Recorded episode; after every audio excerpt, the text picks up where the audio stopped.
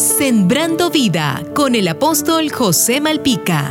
Desde el mismo momento de la creación, el hombre fue creado para gobernar, para sojuzgar la tierra, los peces y los animales, pero nunca para enseñorearse sobre las personas. Sin embargo, el deseo de gobernar sobre los otros siempre ha estado de manera intrínseca en el ser humano.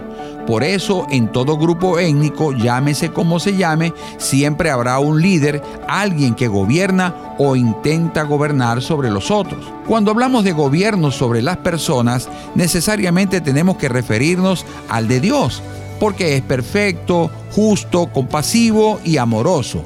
Cuando Dios verdaderamente gobierna sobre nuestras vidas, experimentamos su bendición a través de la paz, el gozo, la alegría y la prosperidad en todas las áreas de nuestras vidas. Todo lo que nos gobierna fuera del marco de Dios es diametralmente opuesto a todas las bendiciones que les expuse anteriormente. Entendiendo esto, podemos decir entonces que todo aquello que nos robe o quite la paz nos gobierna. Por ejemplo, la deuda, la inseguridad, la enfermedad, conflictos no resueltos, una relación con alguien enfermiza, un carro en mal estado. Cualquiera de estas cosas que te roban la paz, el sueño, que te desesperan, no proviene de Dios y por lo tanto te gobiernan porque te hacen esclavos de ella.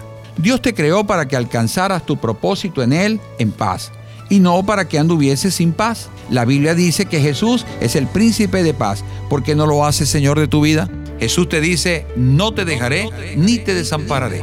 Sembrando vida con el apóstol José Malpica.